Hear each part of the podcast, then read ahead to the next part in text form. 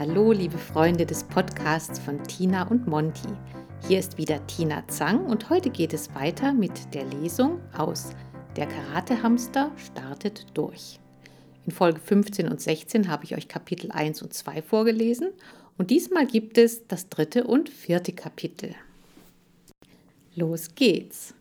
Das dritte Kapitel trägt den Titel Die Warterei ist endlich vorbei.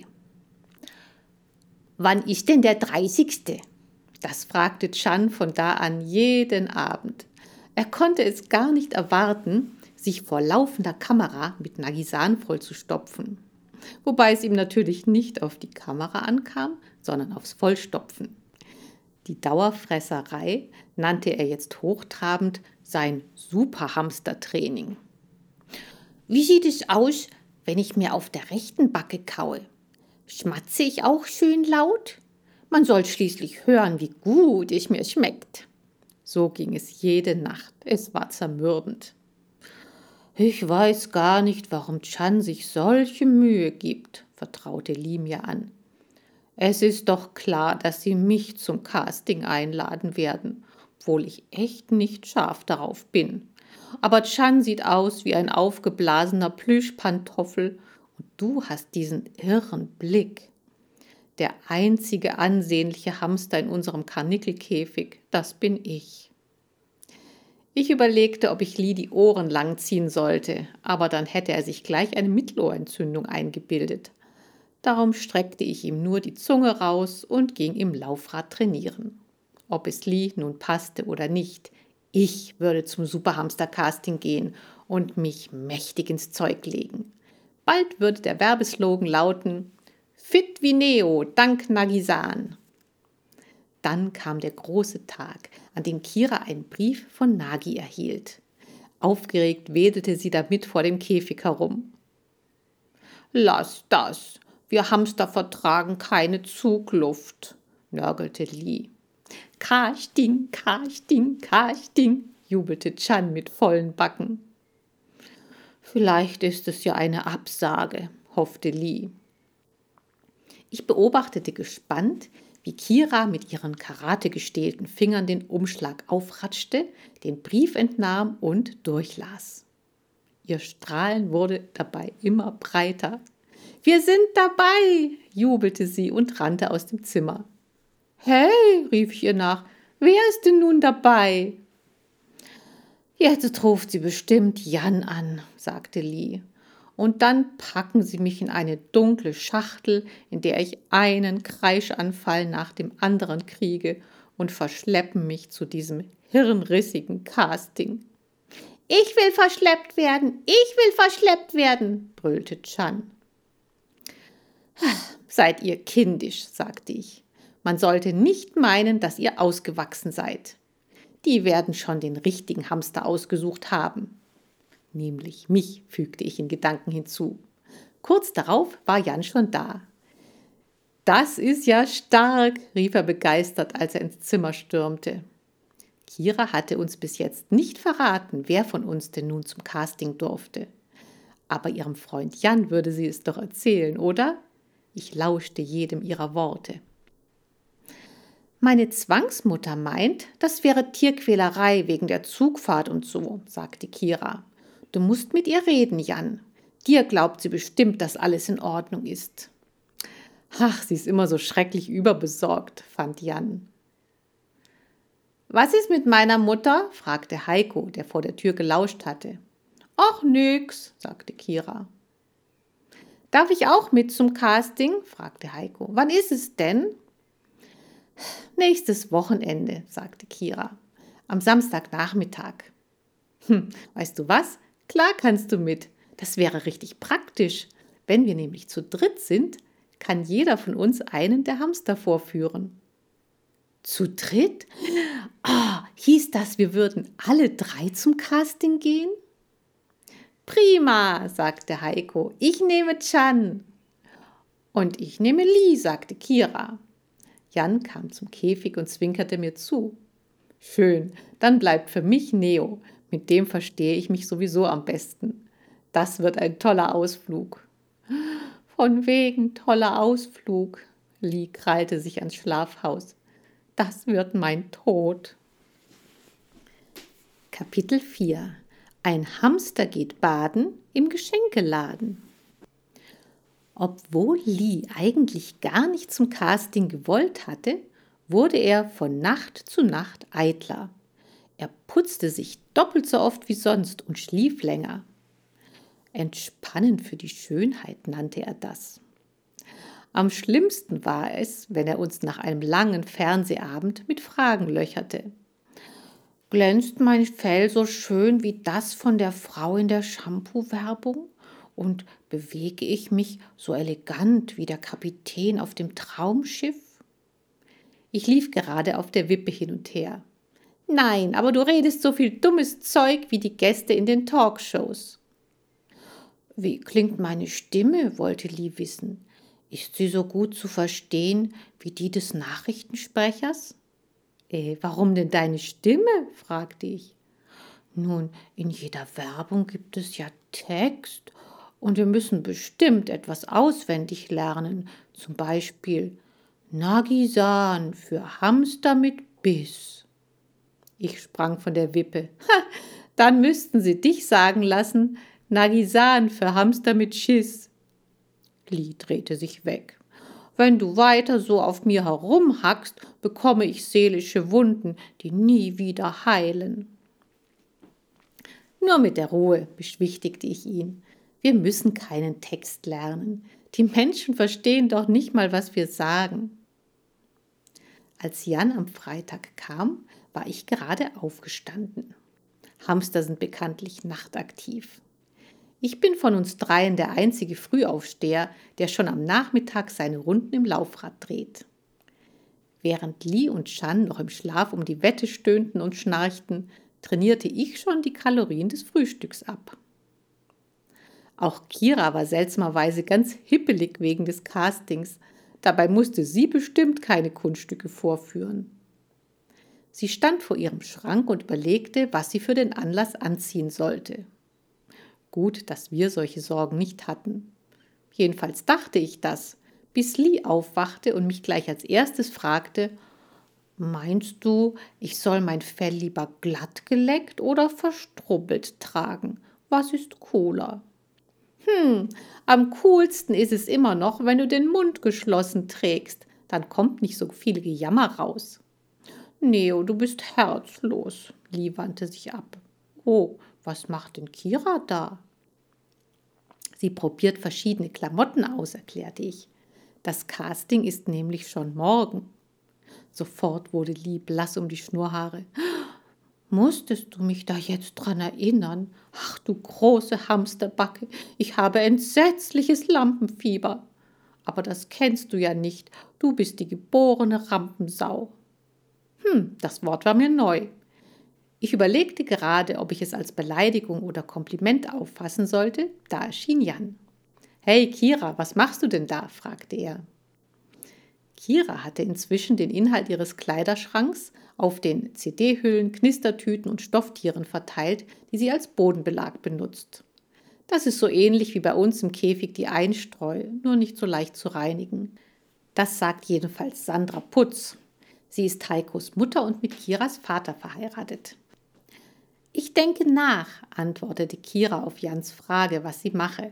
Er grinste. Ach ja, und das kannst du nur, wenn dein Schrank leer ist? Sie boxte ihn auf den Oberarm. Blöd, Mann. Ich denke nach, was ich morgen anziehen soll. Du siehst doch in allem, was du anhast, gut aus.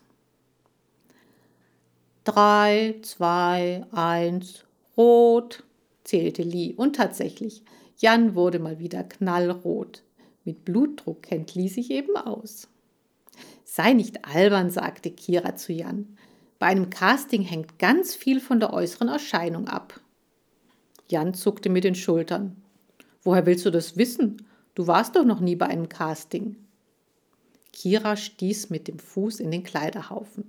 Genau, darum habe ich auch solche Probleme, das Richtige auszusuchen.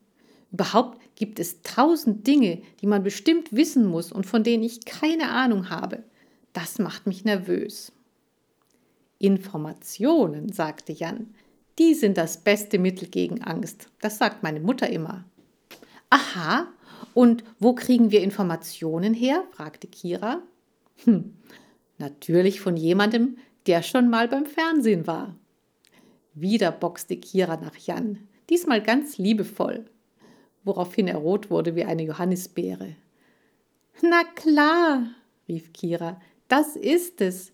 Wir reden mit Nele. Zu irgendwas muss ihr peinlicher Auftritt in Shop TV schließlich gut sein. Jan öffnete den Käfig. Ich nehme Neo mit, dann hat er ein bisschen Abwechslung. Er setzte mich auf seine Schulter und wir marschierten los. Auf dem Weg zu Dog Schick kamen wir an einem Laden vorbei, den ich noch nicht kannte. Petras Geschenkeshop. Jan blieb stehen. Hey, der hat neu eröffnet. Wollen wir mal reinschauen und Hallo sagen? Hm, ein kluger Junge. Er war genauso scharf auf Informationen wie ich. Im Ladeninnern roch es nach Blüten. Wasser plätscherte in einem kleinen Springbrunnen. Soweit war alles ganz nett. Aber es lief Musik und die klang wie Lee, wenn er schlecht träumte und im Schlaf jammerte. Das sind Wahlgesänge, erklärte Jan. Weiß ich doch, sagte Kira. Ich hab's ja auch nicht dir erklärt, sondern Neo. Kira tippte sich an die Stirn. Dabei redete sie auch immer mit uns, vor allem wenn sie Hausaufgaben machte. Dann sagte sie so Sachen wie Ihr habt es gut, dass ihr euch nicht mit der Schule abquälen müsst.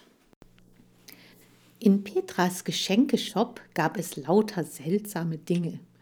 Wozu brauchen Menschen Servietten mit aufgedruckten Nudeln und grüne Kerzen, die wie Frösche geformt sind? Hallo, sagte eine Frau, die auf einer Leiter stand und das Schaufenster dekorierte. Sie hatte lange dunkelbraune Haare und ein freundliches Lächeln. Ihr seid meine ersten Kunden. Ich habe eigentlich erst morgen Eröffnung, aber schaut euch nur in Ruhe um.